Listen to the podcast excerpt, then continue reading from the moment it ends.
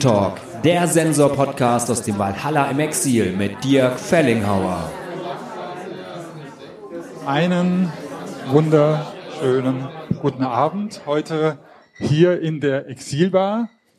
Herzlich willkommen zur Premiere eines neuen Formats, das wir hier starten, ausprobieren wollen. Nur Bar, äh, eine Runde Dresentalk. Das ist die Idee, die wir hier heute Abend haben. Wir, das ist natürlich das Valhalla im Exil mit Sigrid Skötz, mit der Leiterin des Exilhauses hier. Und wir sind, genau.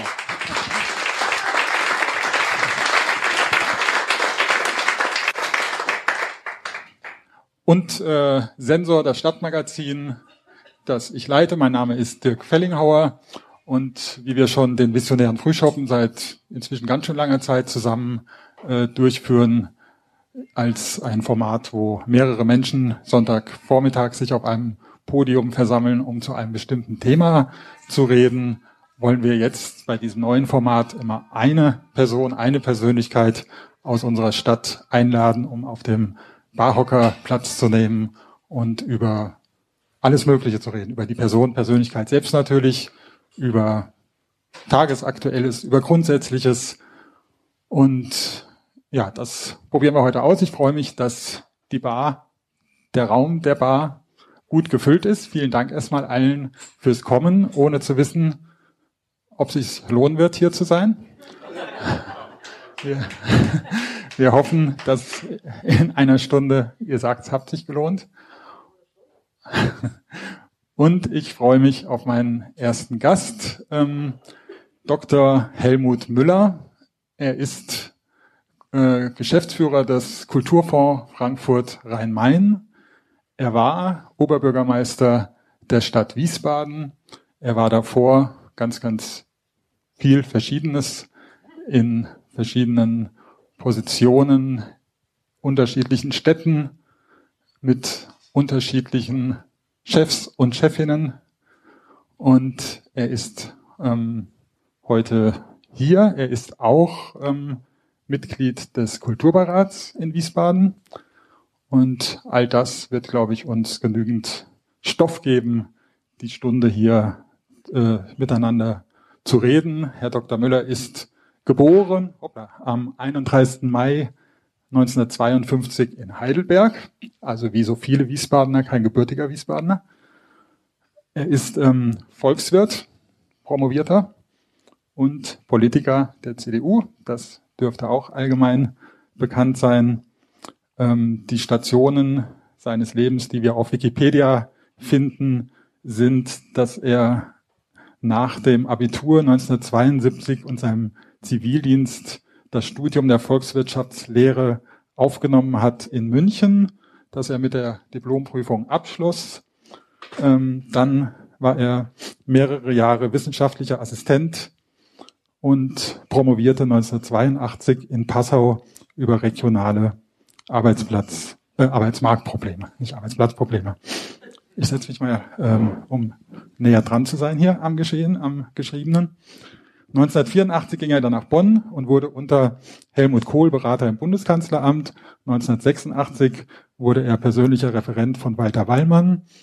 Ähm, später leitete er das Präsidialbüro von Rita Süßmuth, der damaligen Bundestagspräsidentin, und er wurde Leiter des Büros von Roland Koch, bevor er 2002 in die Kommunalpolitik einstieg. Und jetzt willkommen auf dem Barhocker Dr. Helmut Müller. Ja, haben es alle gehört. Die Bierdeckel liegen bereit. Die Fragen sind hoffentlich in Ihren Köpfen und ähm, können sofort oder im Lauf der Stunde aufgeschrieben werden. Und das dann ist die Brücke zu meinem früheren Leben. Früher hätten die Leute die Steuererklärung drauf abgegeben auf dem Bierdeck. Ja, willkommen auf Barhocker, Herr Dr. Müller. Erstmal Prost.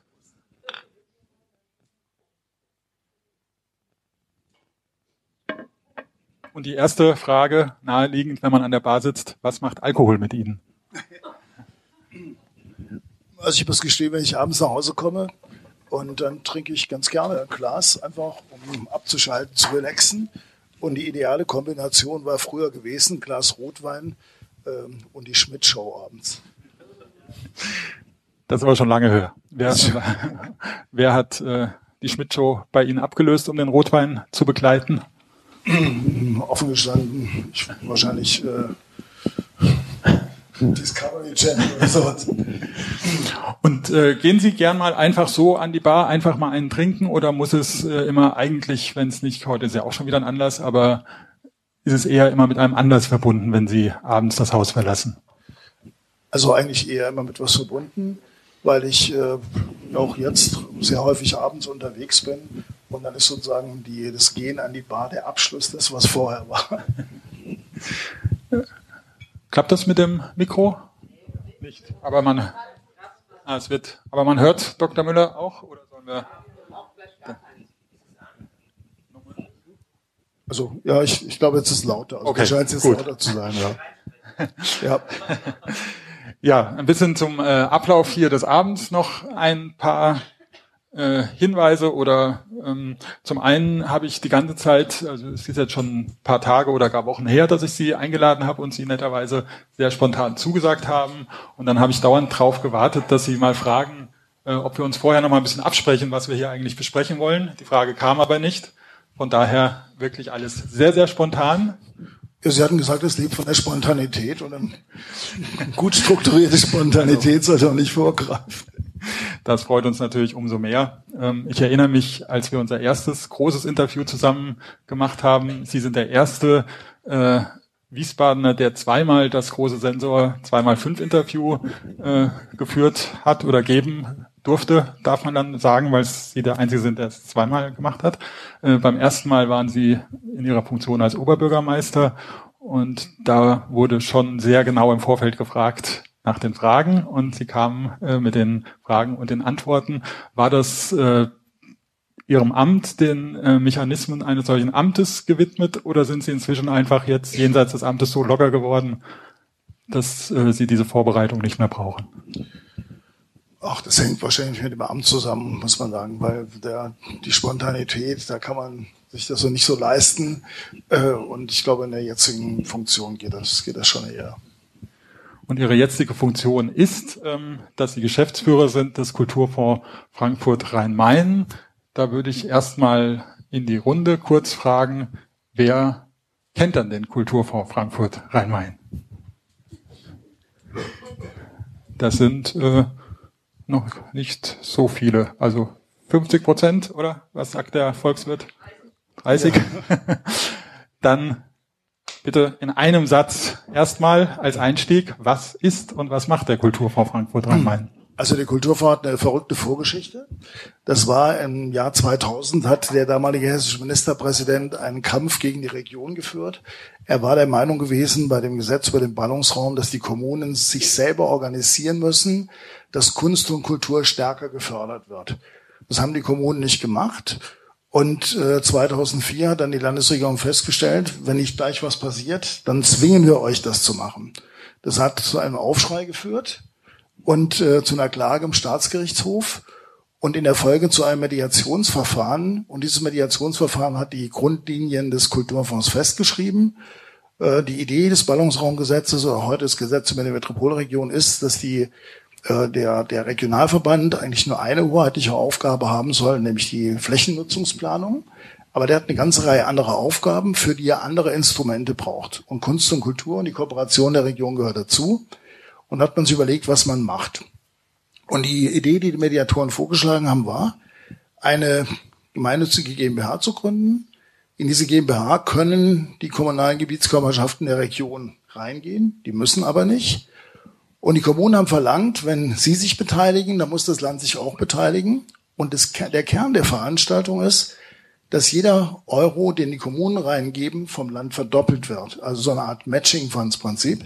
Das bedeutet, die Kommunen haben am Ende es in der Hand, Landesgeld zu bewegen. Und ähm, ich glaube, es war ein, mit ein wesentliches Motiv, weshalb das dann am Ende zustande gekommen ist. Einfach die Chance, dass man regionale Kulturprojekte fördern kann und das Land am Ende die Hälfte davon bezahlt. Jetzt haben Sie das äh, bisschen so erklärt, als wäre das Publikum hier Politiker, äh, die, die das, äh, die sie überzeugen müssen. Jetzt sagen Sie noch mal den hier sicher auch vielen anwesenden Kulturschaffenden, Kulturnutzenden. Was ist es, was der Kulturfonds macht und was ihn ausmacht? Ja, das Spannende dabei ist halt, dass man Projekte in der Region fördern kann, die dazu beitragen, die, die Strahlkraft der Region, das kulturelle Potenzial der Region noch deutlicher zu machen. Wenn man sich überlegt, eine Stadt wie, wie Berlin, das sind dreieinhalb Millionen Einwohner auf einer Fläche, die etwa dem engeren Ballungsraum hier entsprechen. Hier haben wir Städte, die alle alleine unterwegs sind. Das heißt, das, das Potenzial, das die Region hat, von, von Theatern zu Ausstellungen sowas, wird nie als Ganzes gesehen, sondern wird immer nur partiell gesehen. Und die zweite Überlegung ist, dass man eben durch Projekte des Kulturfonds, die man zusammen macht, wo der Kulturfonds mitfinanziert, dann eben auch eine stärkere Kooperation äh, hinkriegt. Und da gibt's wirklich super Projekte, also so mal gerade wie welche, die auch Wiesbaden betreffen. Es gibt ein, eine tolle Sache, das ist das, äh, die Tanzplattform Rhein-Main. Das ist eine Kooperation, die auf der einen Seite vom Musanturm in Frankfurt als Tempel der freien Szene mitbetrieben wird und auf der anderen Seite von den beiden Staatstheatern, also dem, dem Hessischen Staatsballett, den Theaterballetts von, von, von Wiesbaden und äh, Darmstadt. Und das ist eine wirklich hervorragende Sache, weil diese Kooperation mit den drei Städten, die auch die anderen Plätze bespielen, hat es einfach vorher noch nie gegeben. Das sind ja jetzt eher die ähm, größeren Leuchttürme, wo Institutionen dahinter stehen. Jetzt ist es ja so, dass Künstler und Kulturschaffende gerne auch zur Stadt rennen, wenn sie Kohle brauchen. Es kann sich aber auch durchaus lohnen, zu ihnen zu rennen, auch wenn man eine kleinere Initiative ist. Ja, ich meine, wenn man heute anguckt, wie, wie, wie Kulturprojekte finanziert werden, große und kleine, dann ist es wirklich durchweg so, dass da viele zu der Finanzierung beitragen. Also bei großen ist relativ häufig, dass die Städte dabei sind, dass die Institutionen wie die Theater selber dabei sind, aber dann eben auch Mittel der Bundeskulturstiftung, von privaten Stiftungen oder auch vom Kulturfonds. Wir haben verschiedene Initiativen, wo wir mit anderen auch ständiger zusammenarbeiten, um einfach möglichst viele Mittel für Kulturprojekte, für neue und zusätzliche Kulturprojekte zu bewegen. Und ganz konkret, wie läuft das jetzt, wenn ich, ähm, also zum Beispiel hier das Valhalla hat jetzt gerade 15.000 Euro tollerweise ähm, genehmigt bekommen, äh, Zuschuss für ein Festival, was hier im Oktober stattfinden soll. Und wenn ich jetzt hier, also ich sehe ein paar Vertreter kleiner Bühnen und äh, Institutionen, wie ist dann ganz konkret der Ablauf? Was muss ich tun? Um es gibt bei uns so zwei, zwei Verfahren. Das eine sind die sogenannten kleinen Verfahren. Das sind Projekte mit einer Fördersumme von, von bis zu 75.000 Euro. Da kann man jederzeit einen Antrag bei uns stellen. Über, wir haben eine, eine, eine Website, da gibt es ein Portal, da kann man den Antrag stellen. Und äh, dann gibt es sogenannte große Verfahren. Das sind so richtig große Projekte, also ab 75.000 Euro Fördersumme. Das heißt, wir fördern in der Regel bis zu einem Drittel, 75.000. Das heißt, dann Projekte mit mehr als 225.000 Euro Projektsumme sind schon relativ große Sachen. Und da gibt es zwei Entscheidungszyklen pro Jahr, weil dieses Verfahren ziemlich komplex ist. Da gibt es ein Kuratorium. Wenn der Antrag zu uns kommt, dann wird das Kuratorium damit befasst. Das sind Fachleute aus den verschiedensten Sparten der Stellkunst aus der ganzen Republik. Die geben ein Votum ab und am Ende entscheidet der Kulturausschuss, das ist ähm, der Aufsichtsrat unserer GmbH, ähm, der mit Vertretern unserer Eigentümer bestückt ist. Die entscheiden dann final über die, die großen Projekte. Also beispielsweise im, im, im Landesmuseum gibt es demnächst eine, wie ich finde, unglaublich tolle GIDA-Ausstellung. Das ist so ein großes Projekt zum Beispiel. Da haben Sie auch einen ganz persönlichen Bezug dazu, zu Eduardo Stelida, zu seiner Familie, zu seiner Kunst.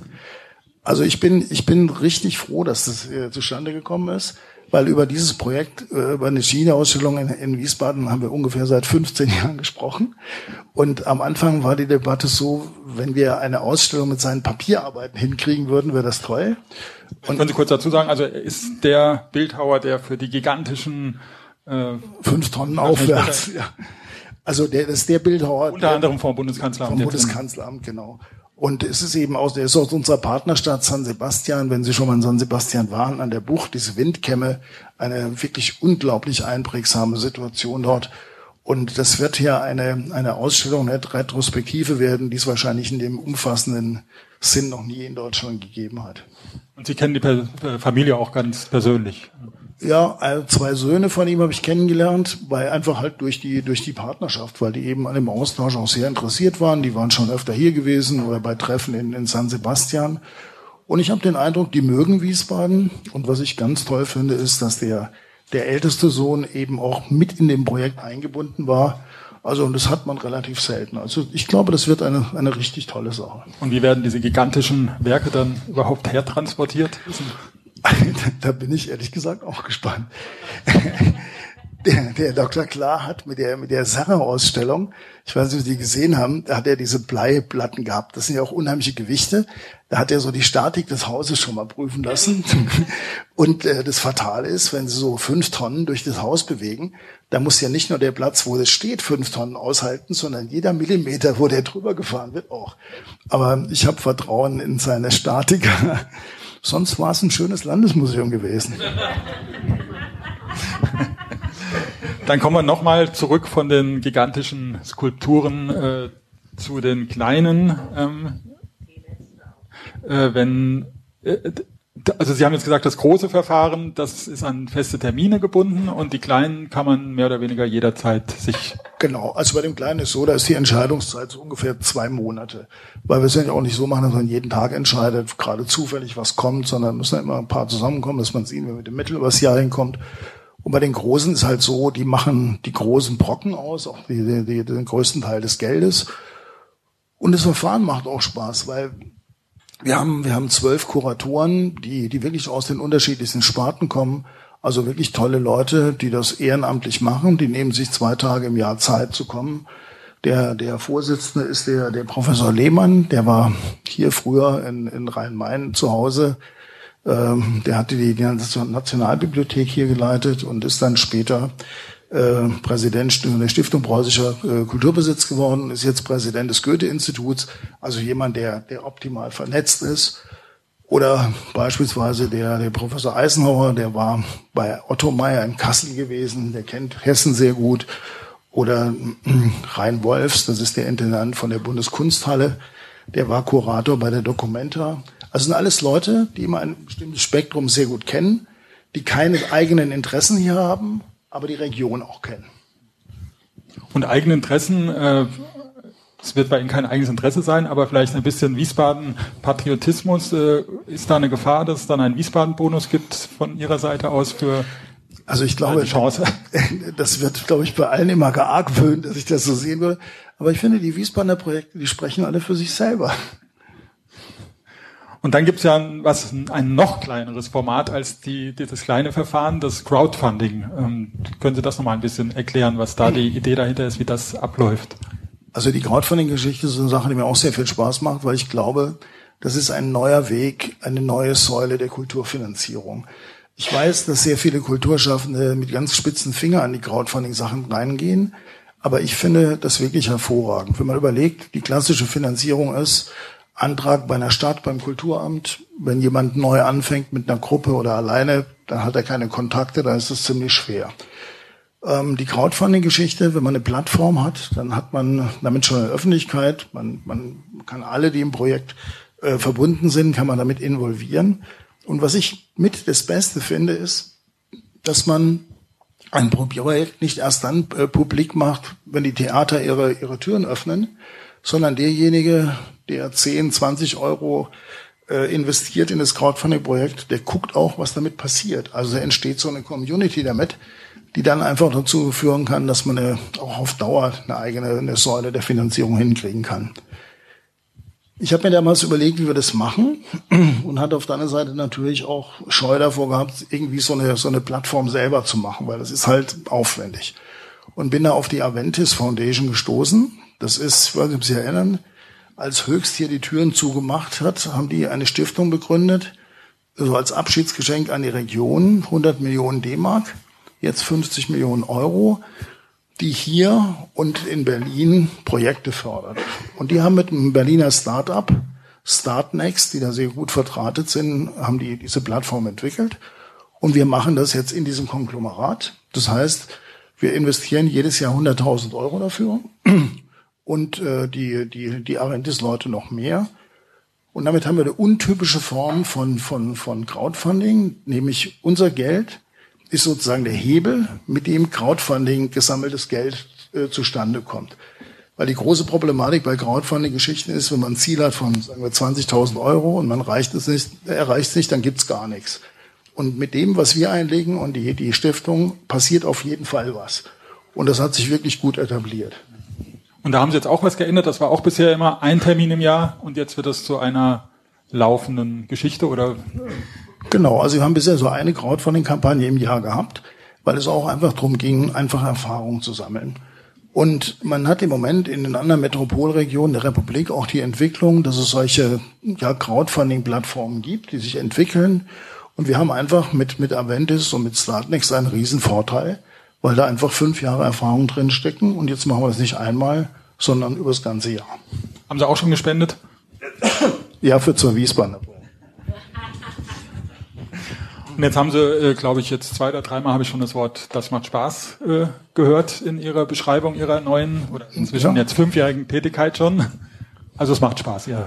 Das Doch. macht wirklich Spaß. Also zum Beispiel bei der, bei der Startnext-Geschichte, das ist dann so eine Crowdfunding-Phase, sagen wir von sechs Wochen. Und da habe ich natürlich jeden Tag geguckt, wie die Projekte laufen, ob das funktioniert oder nicht. Und habe mich dann richtig gefreut, dass die meisten einfach geklappt haben. Weil der Vorteil dabei ist, damit kann man eben sehr kleine Projekte fördern, die wir sonst, die bei uns durchs Raster fallen. Und man kann etwas fördern, was wir nicht fördern können, nämlich zum Beispiel Künstler direkt, weil wir dürfen nur äh, Institutionen, die gemeinnützig sind oder staatlich oder stetig fördern. Insofern ist da einfach bei uns eine Lücke geschlossen worden. Ihr hört den Tresentalk Podcast live vom Barhocker aus dem Valhalla im Exil. Bleibt dran!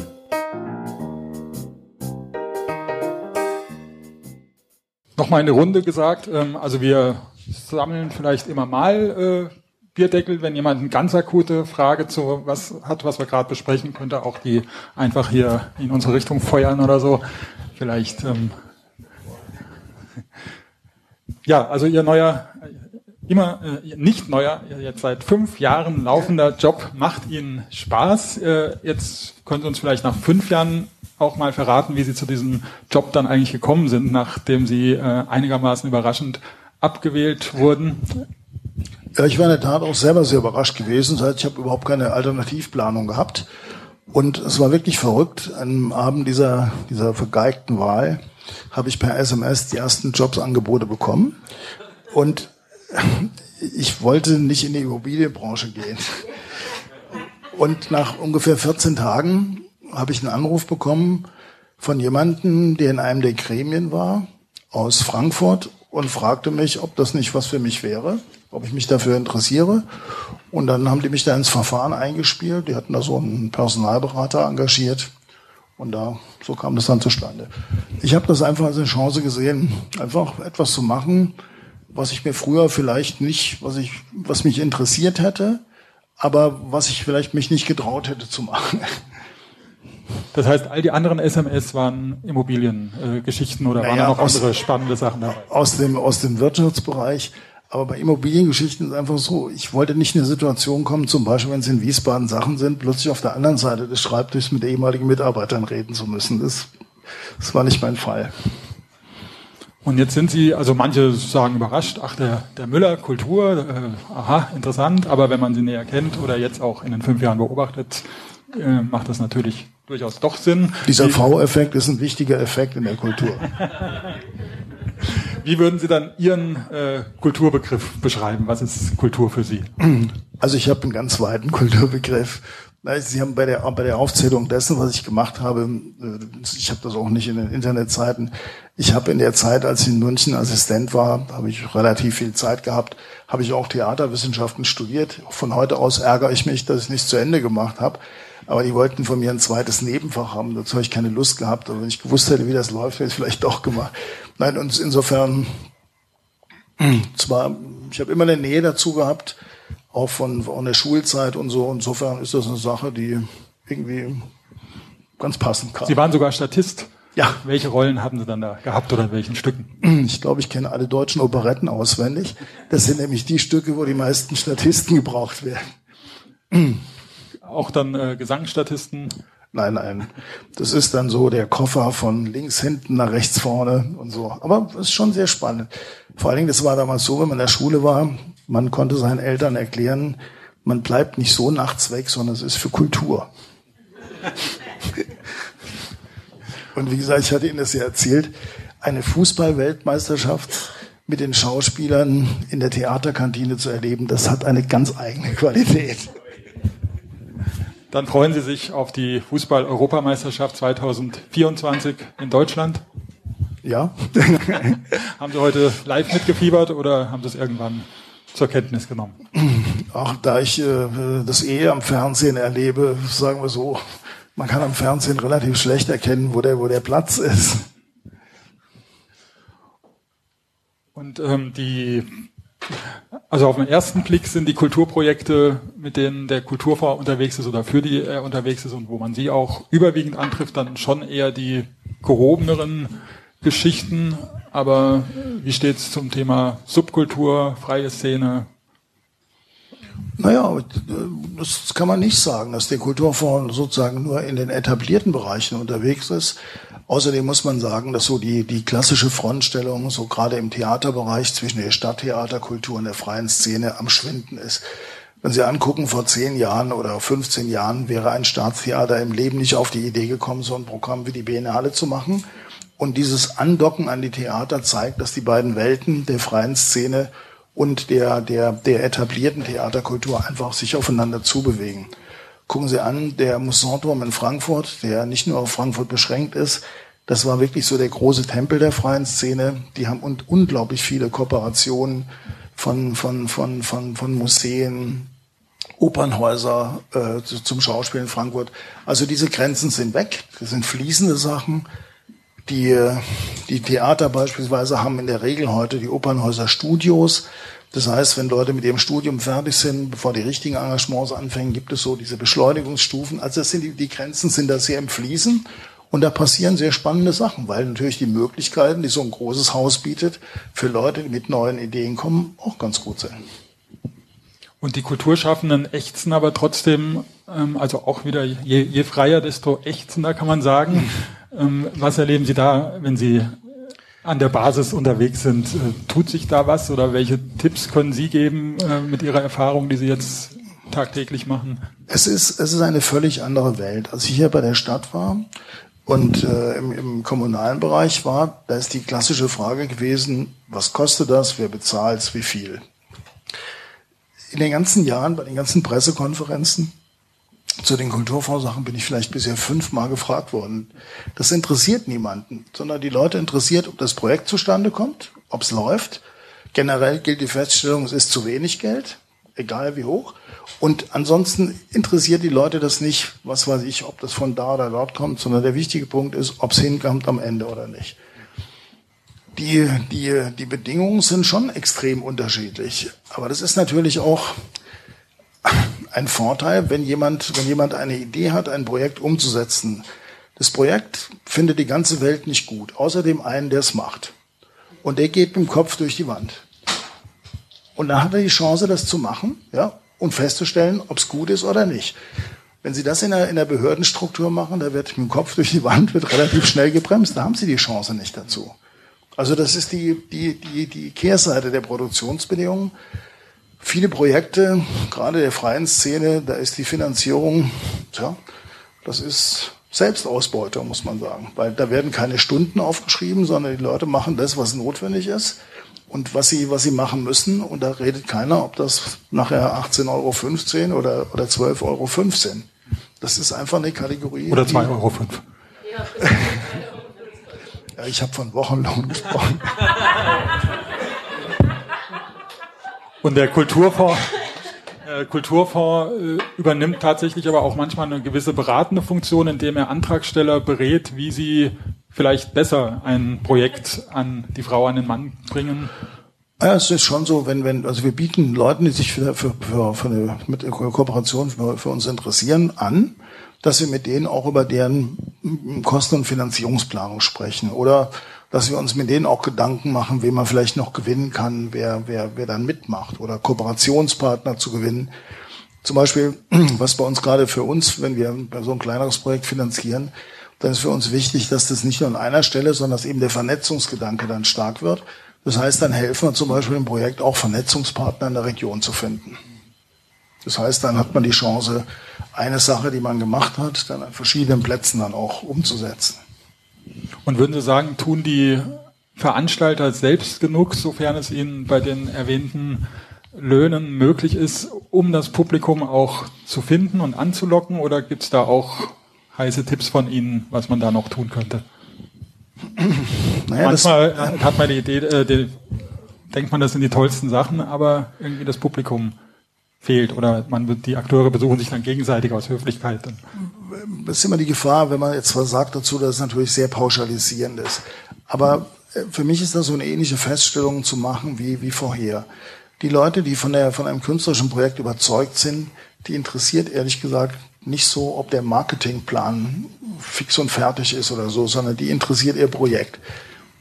Klammer auf, deswegen finde ich das mit der Crowdfunding-Sache so gut, weil dadurch sozusagen zwingend auch ein Marketing betrieben wird. Nämlich jeder, der von dieser Crowdfunding-Idee berührt wird, wird auch gleichzeitig vom, vom Projekt berührt. Und man darf nicht vergessen, wenn Sie einen mit zehn haben, der Ihnen 5000 Euro gibt, der hat keine Lust mehr, dann haben Sie nichts. Und wenn Sie 1000 Leute haben, die 5 Euro geben, wenn dann einer nicht mitmacht, können Sie es immer noch machen. Also dieser Effekt ist dann halt auch dabei, dass man sozusagen eine, eine feste Basis noch hinkriegt. Und was denn, kommen wir ein bisschen mal zur Kultur, ganz speziell in, in Wiesbaden.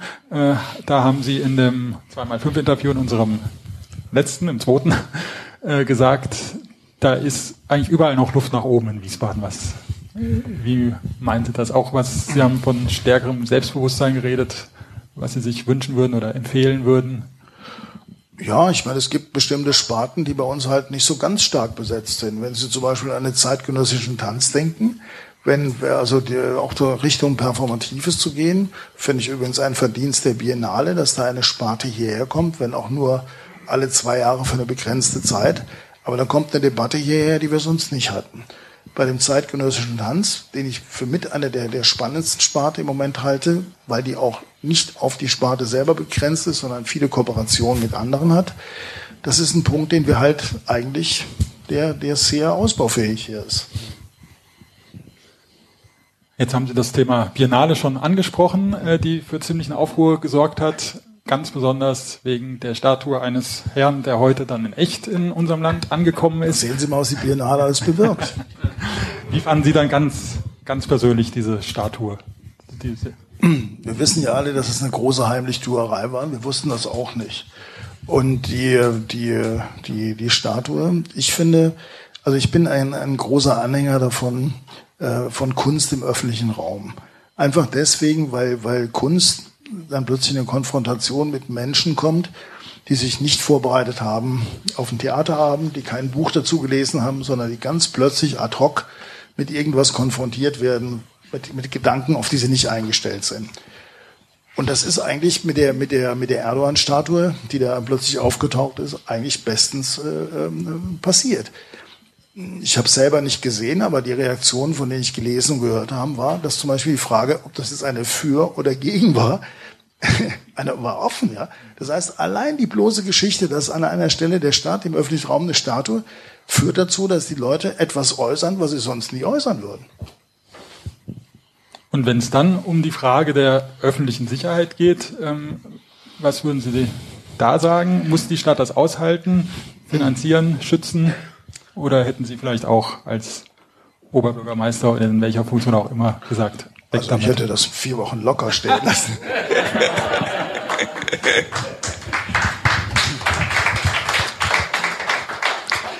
ja, ich meine, bei den, bei den, bei diesen Geschichten im öffentlichen Raum, da werden die Reaktionen doch eigentlich mit eingebaut.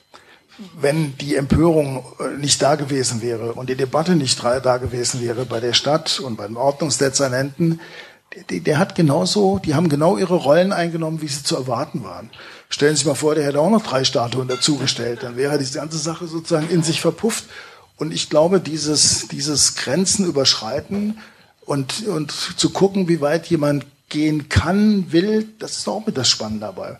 Auf der anderen Seite verstehe ich den, den Dr. Franz auch, wenn er, wie er gesagt hat, von, von, den, von den Sicherheitsbehörden des Landes gesagt kriegt hat, dass da jetzt plötzlich ein Knall in der Luft liegt das muss Aber man die große Frage war ja dann ja, wenn dieser Knall in der Luft liegt, muss man oder sollte eine Stadt dann trotzdem sagen, wir schützen das und äh, sorgen dafür, dass der Knall nicht stattfindet? Oder sagt sie, weil wir sind nicht bereit als Stadt, diesen Knall zu verhindern und schaffen das ganze Objekt weg? Also ich, ich, ich weiß so wenig, ich weiß ja nicht, was die, was die, was die, was das Landeskriminalamt äh, ihm gesagt hat oder der Stadtmagistrat gesagt hat.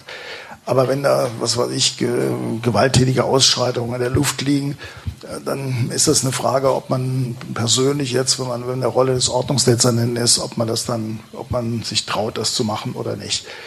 Ähm, aber für mich gehört das mit zu der, zu der, zu der, zu der, zu der Rolle, die da gespielt worden ist.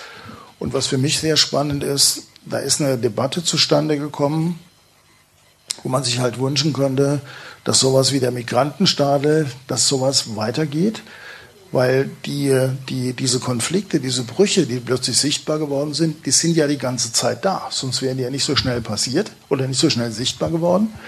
Und wenn die da sind, dann muss man in der Stadt mit umgehen. Das ist ein Thema, das mich immer extrem beschäftigt hat, weil wir sozusagen eine gespaltene Gesellschaft hier in der Stadt haben nämlich die, dass viele Menschen mit Migrationshintergrund sich an dem politischen Leben der Stadt nicht beteiligen. Also die Wahlbeteiligung von Migranten ist, wenn Sie sich das in der Vergangenheit angucken, sehr, sehr überschaubar. Und die Gefahr ist, dass jemand, der keine Stimme abgibt, dass der übersehen wird, die ist richtig groß. Deswegen glaube ich, dass man solche Geschichten wie diese auch als äh, Anlass nehmen sollte, die Debatte oder Wege zu finden, den Teil der Bevölkerung mit Migrationshintergrund wirklich endlich in die Debatte mit einzubeziehen. Wenn Sie sich das angucken, wie hoch der Anteil von Jugendlichen mit Migrationshintergrund ist, das ist in zehn Jahren die Mehrheit der, der Stadt. Und dann geht es nicht, dass das sozusagen dann eine Debatte nicht stattfindet. Das kann Kunst. Und jetzt geht die Debatte ja auch äh, teilweise in eine ganz andere Richtung. Es war ein Riesenbanner bei der Biennale, die Wartburg hinunter, also hing an der Wartburg, integriert euch nicht. Was sagt da der CDU-Politiker Helmut Müller dazu? Naja, die Debatte ist ja, ist ja schon länger. Das ist ja gerade auch wieder bei, bei, bei dem, bei dem Erdogan-Besuch, da hatten wir die Assimilationsdebatte. Das ist eine Geschichte, die man, die man ernst nehmen muss. Integration ist keine mechanische Veranstaltung. Und die, die Abteilung Assimilation, das muss man natürlich sich wirklich auf der Zunge zergehen lassen. Auch wenn Leute lange hier leben, zweite Generation hier leben, haben sie trotzdem griechische oder türkische Großväter und die bleiben griechische oder türkische Großväter und das darf man nicht ausblenden. Wir machen im Kulturfonds, wir haben immer so ein Schwerpunktthema, das über drei Jahre etwa läuft. Das waren früher waren das so kunsthistorische Epochen, wie zum Beispiel Historismus, äh, nicht Historismus, sondern äh, Expressionismus, also das, was die Region zum Expressionismus beigetragen hat, oder Impulsromantik. Das letzte, was wir jetzt hatten, das war das erste, was ich eingeführt hatte, war Transit also transitorische Fälle zu untersuchen, was die, was die Kunst dazu sagen kann. Und das nächste temporäre Thema wird heißen Erzählung, Punkt, Macht, Punkt, Identität. Das heißt, was die Gesellschaft braucht, ist eine neue Erzählung, eine neue Idee von sich. Und zwar keine, wo Leute irgendwie dazukommen, sondern wo Leute dabei sind.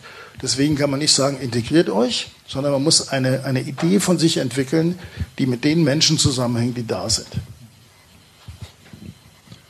Und Sie haben dazu einen anderen Beitrag noch geleistet, jetzt zum Thema, äh, wenn man jetzt an Erdogan denkt und die äh, Türkei durch die Städtepartnerschaft mit Fatih Istanbul, die auf ihr Konto geht.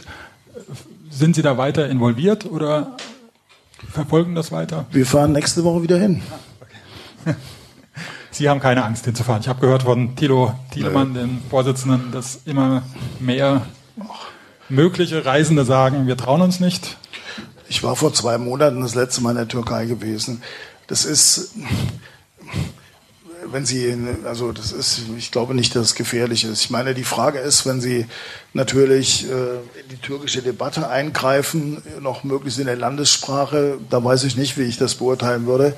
Aber da ich leider kein Türkisch kann, ist mir die Möglichkeit, wäre mir auch schon verwehrt. Nein, ich finde auch, dass die, die Städtepartnerschaften eine extrem wichtige Funktion haben. Äh, nämlich die, dass man nicht nur so ein offizielles Bild einer, einer, einer Nation oder einer Region bekommt, sondern dass man wirklich auch Kontakt zu dem bekommt, wie Leute wirklich vor Ort leben. Äh, die Gefahr, die man immer hier sieht, ist, dass die Türkei so als ein Block gesehen wird. Ich finde, die Türkei ist ein faszinierendes Land. Wenn sich die politische Entwicklung der letzten Zeit angucken, sind die letzten Wahlen, die es gab, immer ganz knapp ausgegangen. Äh, Erdogan ist so der autokratische Herrscher in unseren, in unseren, in unseren äh, Medien. Aber wenn Sie die knappen Wahlergebnisse angucken, sehen Sie, dass die, dass die wahnsinnige Angst haben, die Wahlen zu verlieren. Wie beim letzten Mal, wo sie im ersten Wahlgang keine Mehrheit hatten. Also bei der, bei der ersten Wahl. Das bedeutet, da ist eine ziemliche Dynamik da. Und diese, diese Dynamik heißt, es gibt alle möglichen Ideen, nicht nur die, mit denen wir unerfreulicherweise immer konfrontiert werden. Ja, nochmal äh, von der Türkei oder Beziehungen zur Türkei und zu türkischen Bürgern in unserer Stadt und in der Türkei nochmal zurück nach Wiesbaden und von der Statue, die abgebaut wurde, zu einer Statue, die jetzt gar nicht erst aufgebaut wird. Thema Kunst am Bau, RMCC. Auch eine interessante Geschichte, die Sie wie ja. kommentieren? Naja, Sie haben ja vorhin gesprochen, wir, wir sitzen ja gemeinsam im Kulturberat. Der Kulturberat hat da eine schnelle und klare Meinung dazu gefunden. Wenn man ein solches, eine solche Jury äh, beruft, wenn man eine Jury äh, mit, einer, mit, einer, mit einer Aufgabe betraut und die ein Ergebnis bekommen, kann man am Ende nicht erklären, dass es nicht geht.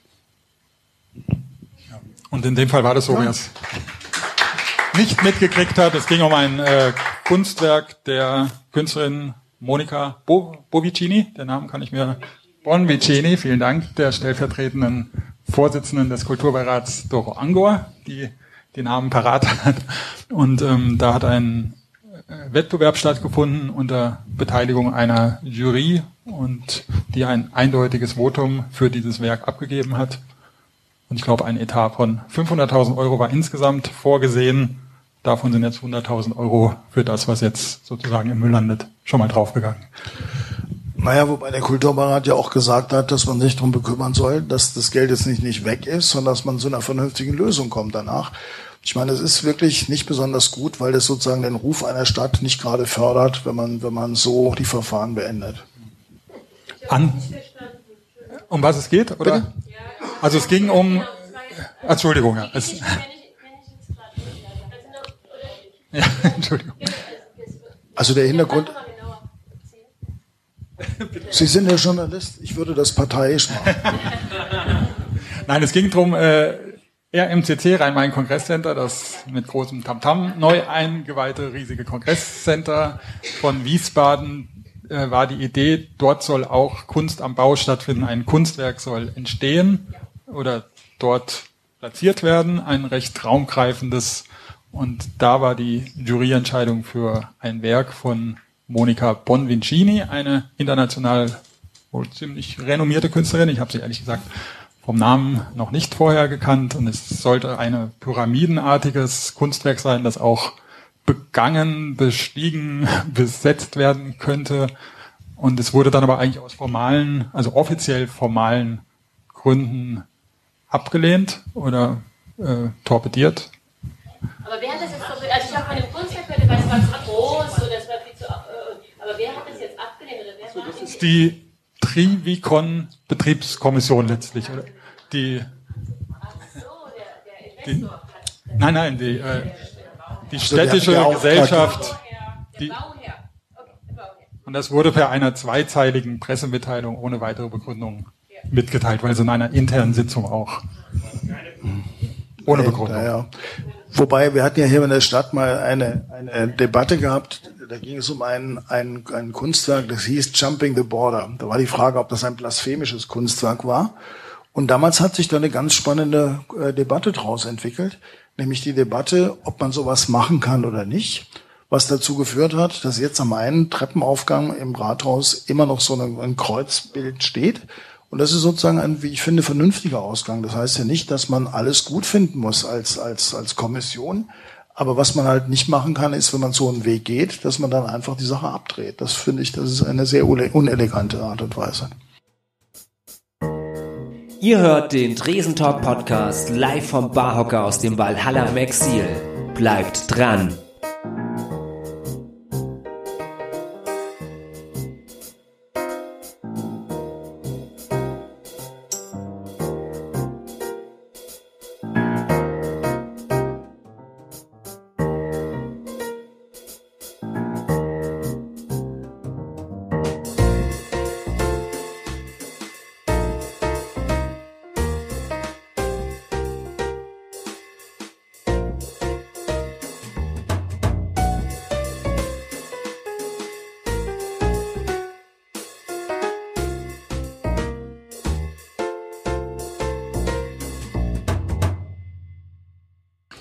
Große Baustelle, die nicht abgedreht ist, wobei fast doch abgedreht, aber zumindest sehr brach liegt gerade, ist der Grund, warum wir auch heute hier sitzen und nicht am Mauritiusplatz. Das Thema Valhalla, äh, wo sich auch, ähm, herzlich willkommen, wenn wir hier gerade beim Vorstellen sind, Michael Müller, den Initiator des Valhalla Studios Projektes. Wie würden Sie als Insider dieser Stadt erklären, was da vor sich geht oder eben nicht vor sich geht. Das es gibt Mysterien, die kann man nicht erklären. Nein, ich finde, die, die Valhalla-Geschichte hat ja eine lange Vorgeschichte. Ähm, wir haben damals die, das Valhalla-Gebäude von einem Investor gekauft, der das aus der Konkursmasse von Holzmann erworben hatte, dieser große Baukonzern. Und die Idee war damals, es gab damals eine Debatte, dass man das ganze Viertel vom Mauritiusplatz bis zur Schwalberer Straße in so eine große Einkaufsgeschichte verwandeln wollte. Wenn das begonnen hätte und die Stadt das nicht besessen hätte, wäre die Gefahr richtig gewesen, richtig groß gewesen, dass das Valhalla einfach eines Tages kein Diskussionspunkt mehr ist, weil einfach weg ist. Und das ist schon sehr schwierig, da eine vernünftige Lösung zu finden. Also ich habe mit vielen Leuten gesprochen, auch jetzt in der letzten Zeit. Ein Varieté in Wiesbaden fünf Tage zu betreiben in der Woche ist nach meinem Dafürhalten schlichtweg ausgeschlossen. Wenn Sie so ein tolles Theater angucken wie die Velvets, die können mit ihrem Programm auch keine fünf Tage spielen, weil wahrscheinlich das Publikum einfach für eine sehr spezielle Sache einfach zu klein ist. Die sind ja auch viel unterwegs. Das heißt, eigentlich braucht man dann ein, eine Idee, was man dort macht, was nicht nur auf einem, auf einem Bein steht, wo es mehrere Beine gibt und wo das Ganze eben nicht nur Donnerstag, Freitag, Samstag oder Freitag, Samstag bespielt werden kann, weil sonst wäre es wirklich schade weil das, das Haus ist, finde ich, eine, ja, ein, ein toller Wiesbadener Platz, den es zu, zu erhalten gilt. Das Valhalla Frost Kürz hatte eine, eine riesen ja, Verdienst, weil durch das Theater ist das Haus am Leben erhalten worden und ist sozusagen nicht von Tauben besiedelt worden. Wenn man gesehen hat, wie das damals war, da war wirklich der Taubentreck knietief gewesen. Und dadurch, dass es bespielt worden ist, ist die Idee aufrechterhalten worden und das Haus in der Erinnerung geworden. Und jetzt finde ich, braucht es ein tragfähiges Konzept und nicht irgendwas, was halt mal vielleicht ein Jahr funktioniert. Wenn man sich so das Schicksal in Niederhausen anguckt, da kann einem das Herz bluten. Ne? Und Sie kennen das äh, Valhalla Studios Konzept und würden dieses als tragfähig bezeichnen? Ja, ich finde es eine, eine sehr gute Überlegung, aber das sind natürlich viele Immobilienfragen dran. Das muss finanziert werden, die ganze Geschichte. Also ich finde es gut, dass dieses Konzept gibt, weil damit die Möglichkeit ist, dass dieses Haus nicht nur dasteht, sondern auch wieder sich bewegt. Und Sie kennen jetzt ja wahrscheinlich einige der verantwortlichen Akteure ein bisschen besser als wir. Haben Sie eine Erklärung oder warum sich da jetzt erstmal nichts tut seit so langer Zeit schon wieder. Das sind die Abteilungen mit Mysterien. Gut, dann ähm, kommen wir zu Ihrer Person. Da gibt es keine Ausreden, weil Sie selbst kennen Sie wahrscheinlich sehr, sehr gut. Geht los mit dem Dr. Müller. Wie wichtig ist Ihnen dann der Dr. Müller in der Anrede? Ach, das ist so, wenn man, wenn man irgendwann auf die Spur gesetzt wird, äh, das zu machen. Bei, bei mir war das so, ich hatte nach meinem Examen äh, hatte ich die Wahl gehabt, ich hatte ein Stipendium für die USA gehabt und habe dann plötzlich eine, eine, eine Stelle angeboten bekommen an der Uni und hatte vorher eigentlich nie dran gedacht zu promovieren. Das hat sich ergeben. Und wie soll ich sagen, so spannend es war, früher das draufzuschreiben, so ist es jetzt wegzulassen. Das heißt, Sie sind nicht beleidigt, wenn man Sie als ja, Herr Müller so anspricht. Nach 30, 40 Jahren geht der Reiz ein bisschen weg. Und Ihr Werdegang ist ja äh, sowieso ziemlich spannend, weil er ziemlich viele unterschiedliche Stationen hatte. Was aber auch besonders spannend ist, normalerweise geht ja der Weg eher von der Kommunalpolitik nach in die Landespolitik, Bundespolitik und Sie haben genau den umgekehrten Weg gemacht. Es war verrückt. Ich saß in meinem, in meinem Zimmer in München an der Uni und hatte einen Anruf aus dem Bundeskanzleramt, ob ich nicht Lust hätte zu kommen. Und da habe ich mir gedacht, hört sich gut an. Die haben da so, so, einen, so einen Stab mit jungen ja, Wissenschaftlern äh, äh, gebildet und haben so einen Einjahresvertrag offeriert. Sehr schöner Vertrag, so zwischen der Bundesrepublik Deutschland und Helmut Müller. Und äh, da dachte ich mir, gehe ich ein Jahr hin. Ich hatte gerade angefangen, so mit meiner Habilitation die ganzen Sachen, die, die Weichen zu stellen und bin dahin. Das hat aber dann eine Dynamik genommen, die ich nicht kalkuliert hatte. Und wie nah waren Sie dann dran an dem Giganten Helmut Kohl? Ja, also das, das war, das war die, das Bonner Kanzleramt. Also muss ehrlicherweise sagen, man hat nicht allzu oft mit ihm persönlich zu tun gehabt. Aber dadurch, das war so eine Truppe, so drei, vier Leute, die eben so in einer ähnlichen Situation waren wie ich. Wir waren in keine Hierarchie eingebunden und hatten damit den Vorteil, dass wir da einfach halt mittendrin waren. Ich war keine vier Wochen da, war so ein Weltwirtschaftsgipfel gewesen. Und da ist so das ganze Regierungsviertel abgesperrt gewesen und wir standen halt unten da am Auto und da sind Reagans und Kohls und alle so an einem vorbeigegangen. Das hat schon seinen Reiz. Und später oder äh, in einer der nächsten, übernächsten Stationen vielleicht waren sie dann ganz nah dran an Rita Süßmuth, an der damaligen Bundestagspräsidentin. Da sind Sie dann an den Leuten vorbeigerannt, weil Sie mit ihr gereist sind. Ja, das war wirklich sehr interessant, weil ich meine, es ist eine, eine sehr interessante Person natürlich, die sehr viele verschiedene Interessen hatte. Und es war einfach so, wenn irgendein ausländischer Staatsgast nach, nach äh, Bonn kam, war das selbstverständlich, dass er bei ihr vorbeigekommen ist. Und ja, Kaffee trinken mit Jelzin und die damals diese Umbruchssituation mit den osteuropäischen Ländern ähm, das war sehr so ein Tagesrhythmus. War, es war wirklich unglaublich spannend, die ganze Geschichte. Ähm, ich erinnere mich dran, ich weiß nicht, ob es noch vor Augen haben, es war so 90 ungefähr. Da ist so in Russland die Geschichte gekippt, in, in, in St. Petersburg und in, in Moskau. Da gab es so eben Unruhen, da wusste man nicht, wie die Geschichte sich weiterentwickelt. Da gab es so eine Ad-Hoc-Konferenz der, der Parlamentspräsidenten der, von, von Deutschland, England, Frankreich. Und solche Sachen sind dann wirklich richtig spannend, weil man weiß nicht, wie die Sache ausgeht, aber es ist einfach toll, das einfach so erleben zu können. Und auch zur Kunst eine ganz bestimmte Geschichte. Ein Freund hat zu mir gesagt, da ist so ein Amerikaner in Berlin, den musste man kennenlernen. Da haben wir einen Termin gemacht, dann kam der, das, der hieß Michael Cullen.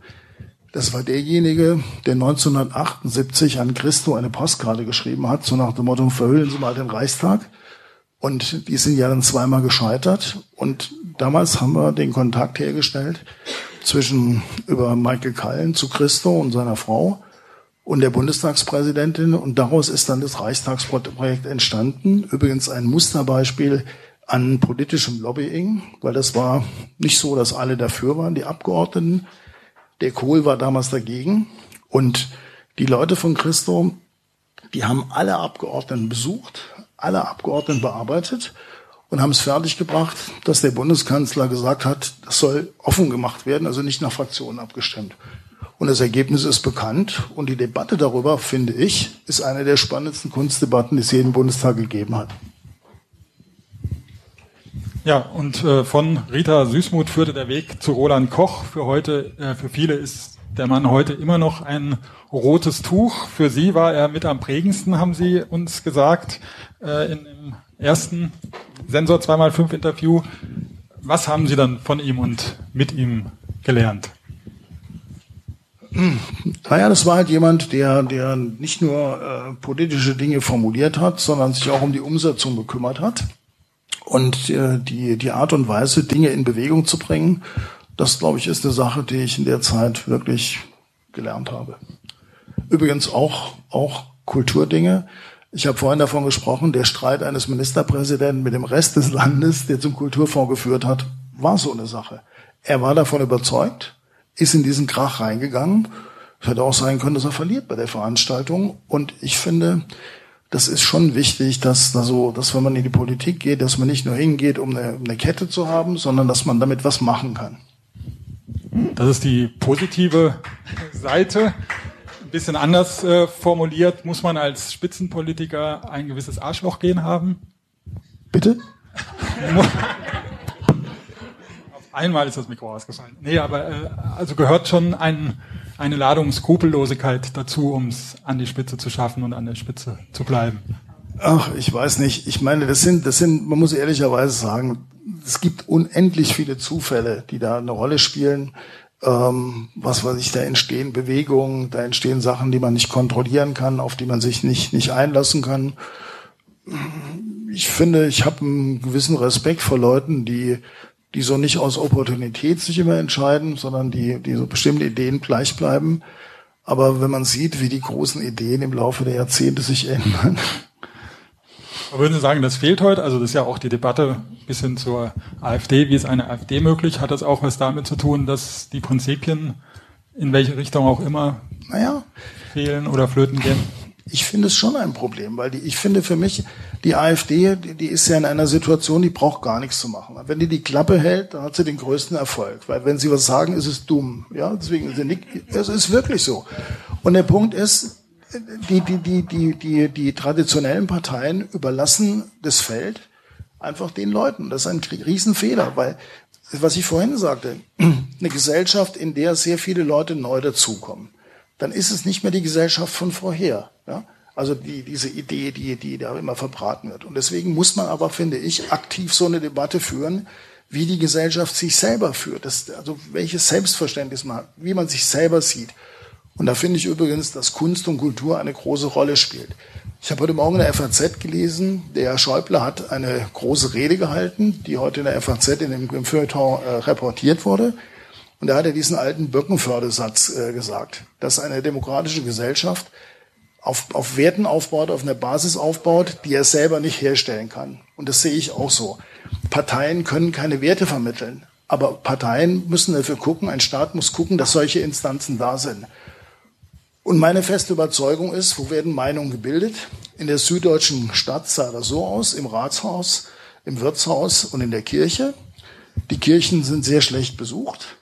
Die Wirtshäuser sind pleite und die Rathäuser sind jetzt selber beschäftigt. Das heißt, man braucht neue Plätze, wo eine, eine offene Rede der Meinungsbildung stattfindet. Äh, ich finde übrigens, dass die virtuelle Welt da, wie sich im Moment zeigt, nicht besonders hilfreich ist.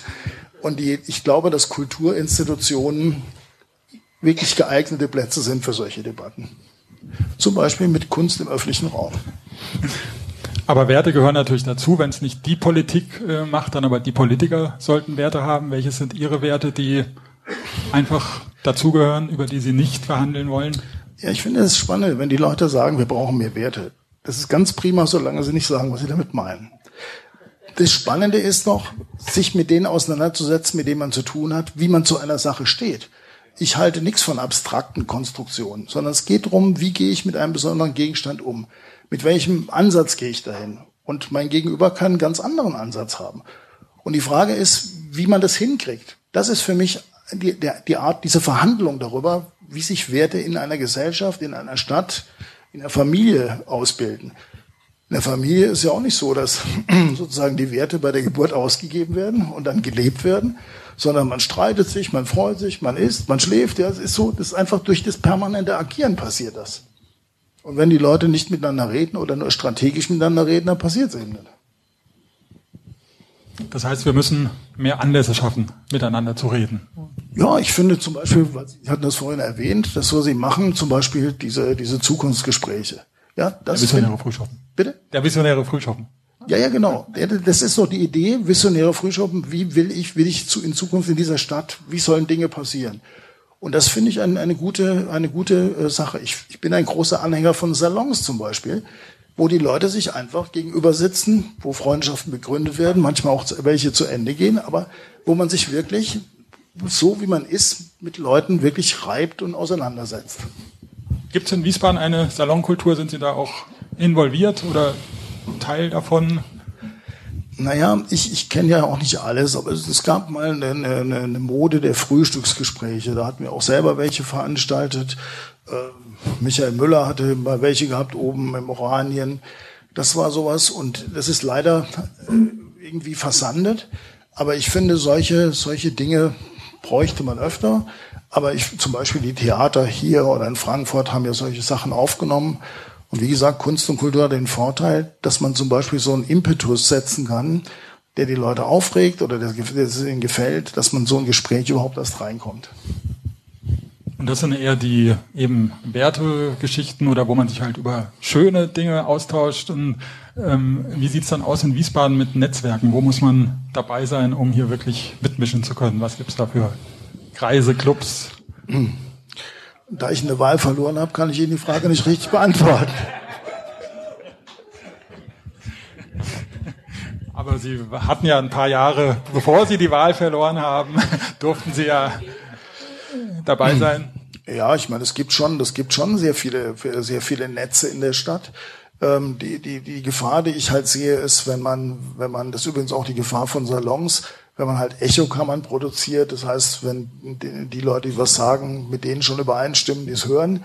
Ähm, deswegen muss man solche, muss man eben Plätze finden, wo, wo eben die Leute nicht vorbereitet aufeinander zukommen. Ähm, es gibt viele, wir sind vom Sport, wenn Sie zum Beispiel einen Fußballverein der Stadt haben, deswegen bin ich auch immer froh gewesen, dass wir einen Fußballverein in die Stadt bekommen haben, haben Sie einen Anlass, mit wildfremden Leuten über irgendwas zu reden, was sonst ziemlich schwierig ist. Wenn dann jemand ins Stadion kommt. Ja, ja, klar, aber ich meine, wenn Sie am Tag danach, kann man sich darüber aufregen, dass Sie schon wieder den, den Saisonstart versaut haben. Oder man kann sich darüber freuen, dass Sie die Kurve gekriegt haben. Und wenn Sie im Lift stehen, können Sie entweder auf den, auf den Zähler angucken, wo man gerade rumfährt, oder im Taxi oder sonst wo, oder Sie haben einen Anlass, mit jemandem drüber zu sprechen. Es gibt ganz viele von diesen neuen performativen Gruppen, deren Hauptziel ist, Leute in eine Kommunikation reinzubringen. Im Moment war gerade in Frankfurt so ein Festival gewesen, da gab es einen Bus, der Leute abgeholt hat und dann während des Fahrens mit den Leuten diskutiert hat, wohin es geht. Das heißt, in solche Diskussionsformate die Leute reinzubringen. Meistens stehen die Leute schweigend nebeneinander, obwohl sie eigentlich möglicherweise gerne was miteinander reden würden. Und sind Sie gerne Strippenzieher? Das ist mir völlig fremd. In Ihrer Partei sind Sie noch hinter den Kulissen aktiv? Ja, ich bin noch, ich bin noch stellvertretender Kreisvorsitzender bei uns, weil, wie soll ich sagen, ich finde, die Wiesbadener CDU kann vielleicht noch den einen oder anderen Rat gebrauchen. Und findet die Wiesbadener CDU, dass sie den einen oder anderen Rat von Ihnen gebrauchen kann, nach Ihrer Wahrnehmung? Oder? Es ist schwierig zu sagen. Dort, wo der Rat notwendig wäre, wäre die Antwort nein. Ihr hört den Dresentalk Podcast live vom Barhocker aus dem Valhalla im Exil. Bleibt dran.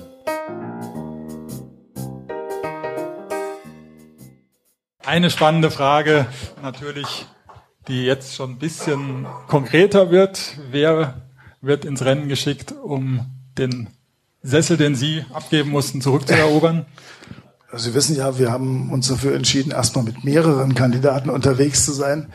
Ähm, die Frage, die wird jetzt äh, nach der Landtagswahl wird die entschieden werden. Und wie gesagt, wenn, wenn, wenn man sich da nicht einigen kann, dann gehen halt zwei Kandidaten in, den, in einen Parteitag. Ich finde das auch kein Beinbruch. So ein bisschen demokratische Übung schadet ja nichts.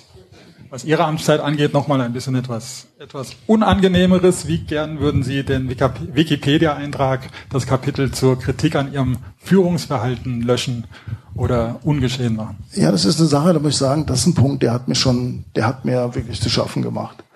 Weil der Eintrag unfair ist. Ja, weil erstmal, es gab danach eine ganze Reihe von, von Untersuchungen. Also beispielsweise eine, es gab mal so eine Zufriedenheitsanalyse und die Kämmerei, mit der ich über zehn Jahre gearbeitet habe, war die Arbeitseinheit in der Stadt, die am zufriedensten war. Deswegen, man muss einfach sehen, es ist eine Geschichte, die aus einer Wahlkampfsituation entstanden ist.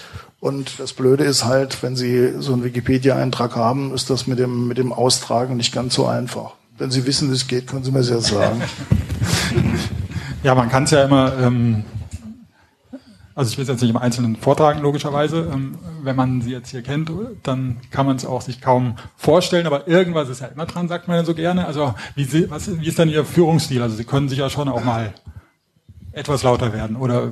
Nee, eigentlich nicht. Weil ich finde, wenn, wenn, man, wenn man sozusagen die Kontenance verliert, ist es kein, kein Zeichen von, von, von, von Ausgeglichenheit oder Stärke. Was ich aber finde, ist, ich finde, mit, dass man mit, dass man mit dem Gegenüber so ernsthaft umgeht, dass man auch glaubt, dass man ihm was sagen kann und von ihm eine Antwort erwarten kann. Und nicht den Leuten allen immer erklären, dass alles ganz prima ist. Manchmal ist es auch nicht ganz so prima. Und ich finde zum Beispiel, wir haben in der Kämmerei, weil das jetzt ein, ein Beispiel war, wo das eben mit exzellenten Werten belegt worden ist, das war so eine Sache, wo Leute dann Projekte bekommen haben, die Projekte bearbeitet haben. Man hat über die Projekte gesprochen, man hat natürlich über die Projekte auch gestritten.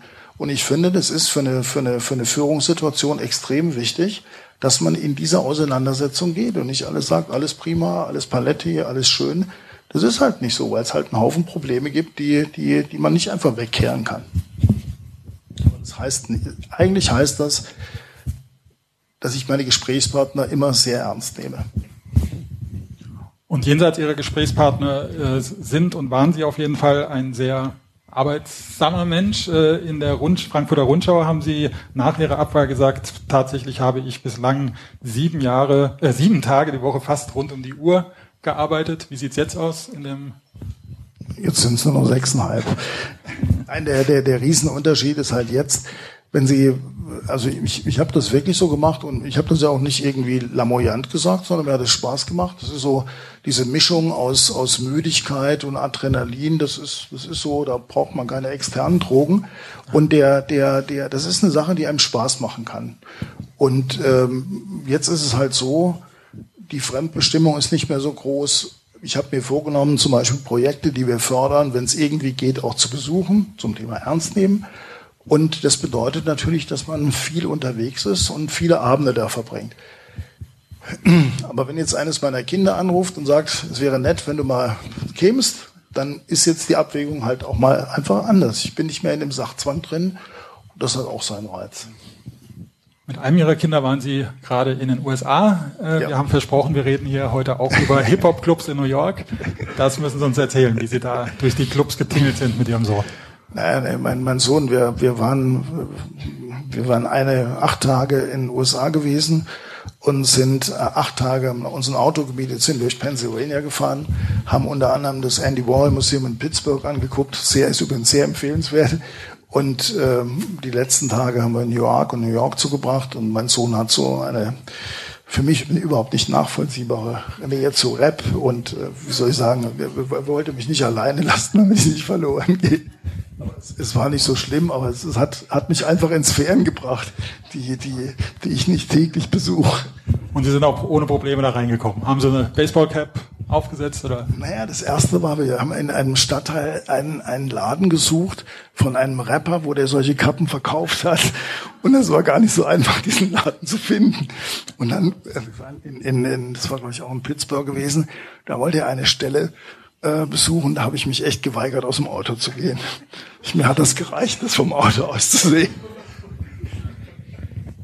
Sie haben insgesamt drei Kinder, eine Tochter, zwei Söhne. Einer ihrer Söhne ist behindert und den nehmen Sie ganz selbstverständlich ganz oft zu Veranstaltungen mit. Ist das Ihre gelebte Inklusion? Ihre Frau ist ja ein bisschen oder nicht nur ein bisschen engagierte Inklusionsaktivistin, kann man vielleicht sagen. Und Sie sind der. Das muss ich meiner Frau sagen, dass sie eine Aktivistin ist. Das wäre für sie eine neue Zeit.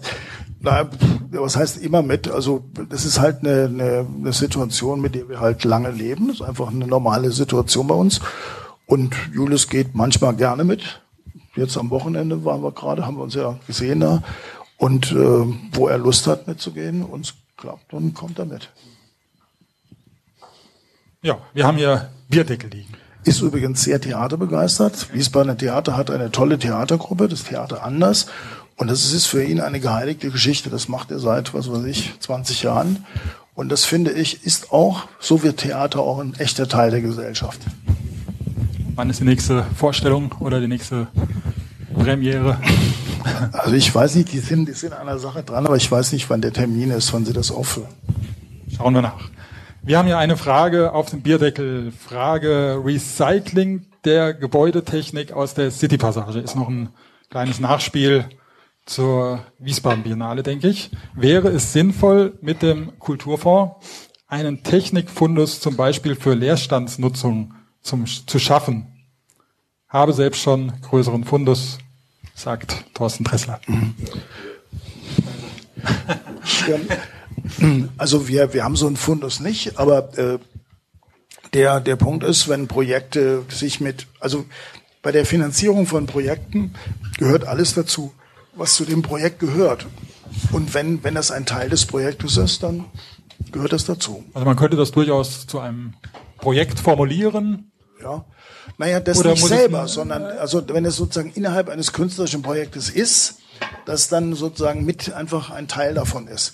Wir haben ja die Geschichte in Wiesbaden gehabt mit den mit den äh, mit den mit den Schulen, die das ganze Filmequipment hatten und wo dann diese diese Filmarbeit an den Schulen dann nicht mehr so Theaterarbeit nicht mehr so gelaufen ist, da war das in, allen Schulen rumgelegen. Und wenn es dann einer gebraucht hat an einer anderen Stelle, gab es das nicht. Also insofern kann das für eine Stadt auch ganz sinnhaft sein, das nicht, nicht wegzutun. Also kann man vielleicht nachher an der Bar nochmal genauer drüber sprechen. Und noch ein Vorschlag von Thorsten, der Mann, der Mann, der Dinge macht, einer der einfallsreichsten unserer Stadt.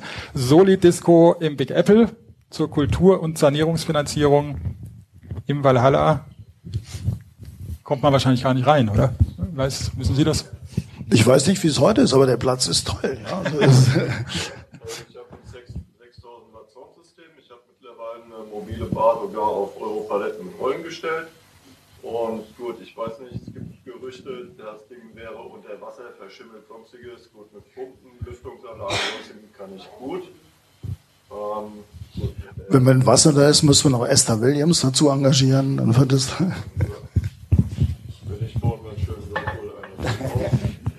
Ich war schon ewig nicht mehr da gewesen. Als ich das letzte Mal da war, war das sozusagen in nicht mehr ganz frischem Zustand. Aber wie soll ich sagen, toller Platz und eigentlich schade, dass nicht genutzt wird.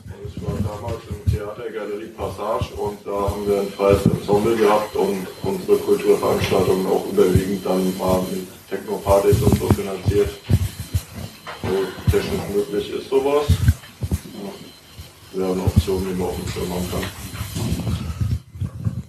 Jo, werden wir auch gerne nochmal vielleicht prüfen mit Menschen, die, die auch noch anderen Zugang dazu haben. Aber ja, ja, ja muss man. Gibt es noch mehr Bierdeckel inzwischen? Frage ich mal nebenbei. Bierdeckel jemand? Wenn es irgendwo draußen Schulen, Turnhallen, Theater, sonstiges gibt, die wirklich große Technik brauchen. Das ist eine Klimazentrale, allein die Klimazentrale sind 150 Quadratmeter, teilweise Lüfter so groß wie ein VW Gold. Ähm, ja, ich habe schon mit dem THW telefoniert und geschrieben, denen ist die Technik zu groß.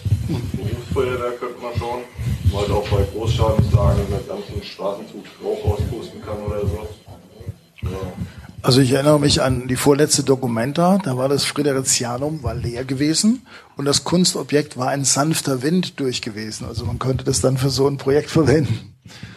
Vielleicht können wir auch noch mal etwas, Entschuldigung, Thorsten, äh, noch mal etwas grundsätzlicher sprechen zu der Lust in Wiesbaden auf Veränderung oder vielleicht auch Scheu vor Veränderung. Nehmen Sie das wahr? Naja, das, das was ich in Wiesbaden finde, manchmal ist, doch. Ja, aber ich meine, was das Gute, was, was ich in Wiesbaden immer gut gefunden habe, ist, es gibt tausend Opportunitäten. Es gibt viel mehr Leute, die in der Stadt hier leben, als die, die man sozusagen wahrnimmt und kennt. Das heißt, man muss die Leute finden, Verbündete finden, wenn man sowas vorhat. Und ich finde, also eigentlich früher, man ist eigentlich immer irgendwie auf offene Türen gestoßen. Das, man muss es einfach machen. Ja, im Ernst. Also ich glaube, es gab mal zum Beispiel der, der Beginn der, der, der Lesung jetzt nicht in irgendwelchen öffentlichen Häusern, sondern zu Hause. Ich war ziemlich verblüfft gewesen, wie viele Leute bereit waren, ihre Wohnzimmer für Lesungen zu öffnen. Das zeigt mir generell so eine Offenheit gegenüber solche Ideen. Oder weg von der Kultur äh, auf die Straße. Wie optimistisch sind Sie, dass Wiesbaden, die Wiesbadener bereit sind, ein bisschen von der Autozentriertheit sich mehr auf Zweiräder zu bewegen und zu begeben? Also seit ich mehr Zeit und mehr Verfügung über meinen Terminkalender habe, fahre ich auch viel mehr Rad. Jetzt nicht irgendwie zu irgendwelchen Sachen hin, sondern so, was weiß ich, einfach mal eine Stunde oder so. Und Aber eher als Freizeit. Genau, also einfach um mich zu bewegen. Und die Topografie in Wiesbaden ist schon ein Problem. Also man, wenn man nicht ja, gerade immer besser gelöst werden kann. Also Bitte? mit E-Bikes spätestens mit E-Bikes oder man kann ja auch ein bisschen schieben vielleicht mal notfalls. Ja, wobei natürlich E-Bikes für Leute, die kein E-Bike haben, eine, eine ziemliche Provokation ist. Wenn sie irgendwo den Berg raufhecheln und dann fahren zwei Leute, die noch älter sind als sie, fahren vorbei, sich fröhlich unterhalten, das ist schon eine Provokation. Nein, aber Sie haben recht, mit E-Bikes ist das Thema weg, aber mit einem normalen Fahrrad zweimal am Tag nach Sonnenberg zu fahren, ist eine Herausforderung. Dann machen wir jetzt, ich glaube, fast äh, die Stunde müsste schon um sein, auch wenn es mir wie ein kurzer Wimpernschlag ein Gespräch mit Ihnen vorkommt. Ähm, machen wir zum Abschluss noch eine Runde von Themen, die Sie in einem Satz Ja oder Nein oder mit ein, zwei Worten beantworten können. Der letzte Film, den Sie gesehen haben? Gute Frage. Ach so, nee, 2001, Odyssee im Weltall. eine hervorragende Aufführung in Frankfurt, nicht lange her, letzten Samstag. Und zwar eine, eine Veranstaltung äh, mit dem HR Sinfonieorchester. Das war nicht mehr nur der Film, es war nicht mehr nur der Konzert, nicht nur das Konzert, es war umwerfend. Und dann haben Sie damit sozusagen zwei Fragen in einem beantwortet, der letzte Film und das letzte Konzert. War das ja im gewissen Sinne dann auch gleich mit. Das letzte Buch, das Sie gelesen haben? Ich lese gerade eine, eine, die Biografie von Hanna Becker vom Rat, von Marian Stein-Steinfeld, von der ich schon viel gehört habe. Und es ist jetzt gedruckt worden. Ich bin von 500 Seiten auf Seite 287 oder so. Also es lohnt sich. Ähm, die beste Zeitung? Da muss ich jetzt aber lange nachdenken. Warten Sie mal, ich habe vorhin eine gesehen hier. Kennen Sie Senso? Davon abgesehen, vielen Dank, sehr freundlich, aber. ja, mein, Sie haben ja gesagt, ich soll Ja oder Nein sagen. Ja. Ähm, Pro oder Contra Citybahn? Ähm, ich war früher immer für die Citybahn gewesen, aber ich bin nach meinen Erfahrungen damit einfach skeptisch, ob das werden wird. Die Dynamik ist gegen eine Bahn in Wiesbaden. Es gab beim letzten Mal Dynamik eine Partei. IHK-Votum oder? Nee, beim letzten Mal gab es eine Partei, die strikt dagegen war. Die hat dann 18 Prozent bekommen, damit war das Thema erledigt. Beim letzten Mal. Aber jetzt gibt es ja eine riesige Mehrheit eigentlich im Rathaus, die dafür ist. Ja. Warum schaffen die dann nicht die Dynamik? Sehen Sie das so? So scheint es im Moment, würde ich sagen. Also ganz, ganz ehrlich, die Erfahrung beim letzten Mal war so, dass, dass ich glaube, dass die, die, das hängt gar nicht mit der Technik zusammen. Ich finde ganz nebenbei, die Streckenwahl führt dazu, dass das Problem noch größer wird. Wenn Sie die, also die, das ist so eine, so eine, so eine, so eine Krux der Veranstaltung. Damit man den Kosten-Nutzen-Faktor erhält, den man braucht, fährt man durch bevölkerte Gebiete durch. Aber das erschwert nachher das Problem der Zustimmung. Ich, wir wohnen in der, in der Moosbacher Straße. Jedes Mal, wenn ich auf die Biebricher Allee rausfahre, gibt's wieder mehr, drei Transparente mehr. Die Straße ist, glaube ich, geschlossen dagegen. Und wenn Sie die Straße plus Biebrich haben, da haben Sie halt wirklich, also ich bin einfach skeptisch. Ich werde das mit großem Interesse verfolgen, wie die politisch Verantwortlichen das handeln. Okay. Da machen wir mit. Waffenverbotszone, pro oder contra? Also wenn man liest, was in der letzten Zeit so ist, ähm, es ist saudumm, dass sowas notwendig ist, aber es scheint notwendig zu sein. Also zu meinem normalen Ausgehanzug gehören keine Messer oder sonstige Waffen. Aber Sie trauen sich ohne Messer durch die Fußgängerzone abends, nachts? Aber spätestens beim Abendessen nutze ich eins. nee, äh, durch die Fußgängerzone laufen, wird ja gerne gesagt, das kann man nicht mehr. Ich meine, wir wissen ja alle, dass Sicherheit nicht eine objektive Frage ist, weil objektiv gesehen ist Wiesbaden wahrscheinlich eine der sichersten Städten, die es gibt. Sondern es ist die Frage, ob man sich verunsichert fühlt oder nicht.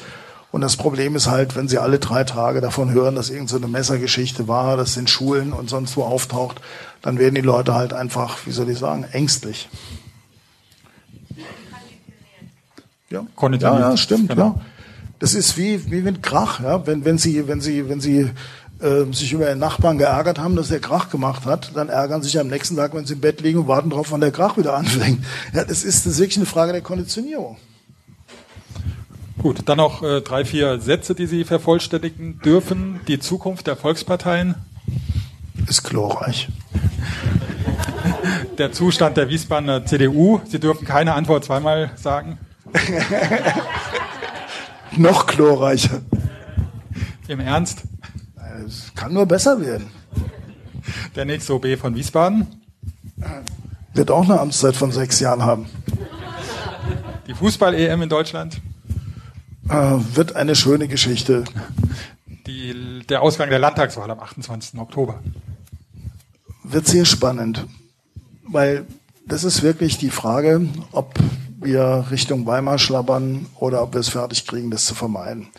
Ich bin ganz optimistisch, was, was, was Hessen betrifft, weil ich glaube, dass in Hessen mit Schwarz-Grün etwas passiert ist, was keiner für möglich gehalten hat. Und ich glaube, wenn wenn zwei Parteien, die, die doch viele Kontroversen haben, das trotzdem fertig zu bringen, so zusammenzuarbeiten, dann könnte das auch ein Modell dafür sein in Zeiten, wo das ein bisschen diffuser wird, dass man trotzdem nicht den, den Populisten das Feld überlässt. Nach jetzigem Stand wird es dazu nicht kommen, aber es sind noch ein paar Tage. Ja. Muss auch den kleinen Parteien eine Chance geben, mitzumachen. Gut, ich danke Ihnen sehr herzlich, dass Sie mitgemacht haben hier bei unserer Premiere heute. Vielen Dank, Herr Dr. Müller. Vielen Dank, dass Sie mich eingeladen haben. Vielen Dank nochmal dem Valhalla.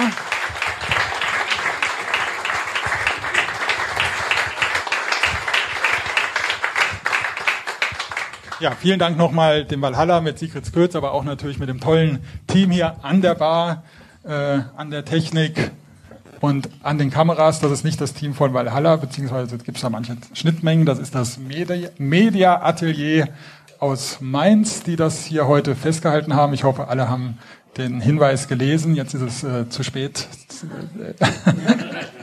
wir schauen mal, was wir damit machen, aber die Idee ist, dass wir das vielleicht in den Orbit des Internets rausschießen. Ähm, ja, ich glaube, das, das wär's. Und dann würde ich jetzt sagen, an die Bar und von der Bar einen wunderschönen Abend hier heute noch. Dankeschön.